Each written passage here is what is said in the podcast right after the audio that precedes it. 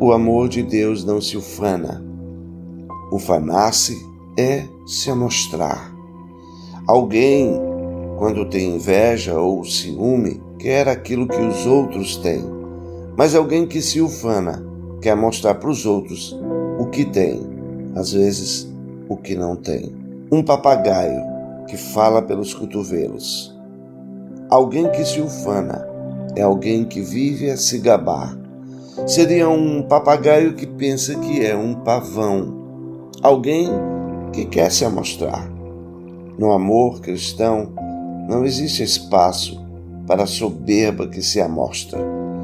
O amor de Deus é humilde, busca o interesse dos outros, considera os outros superiores a si. Conviver com alguém que vive a se amostrar, a se gabar, não é nada bom. Alguém que pensa ser muita coisa é menos do que nada.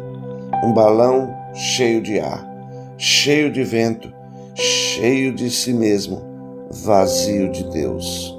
Um cristão de verdade não está cheio de si, está cheio de Deus.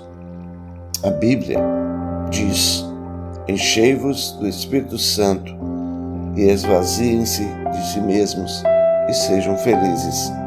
Como disse Paulo, logo já não sou eu quem vive, mas Cristo vive em mim.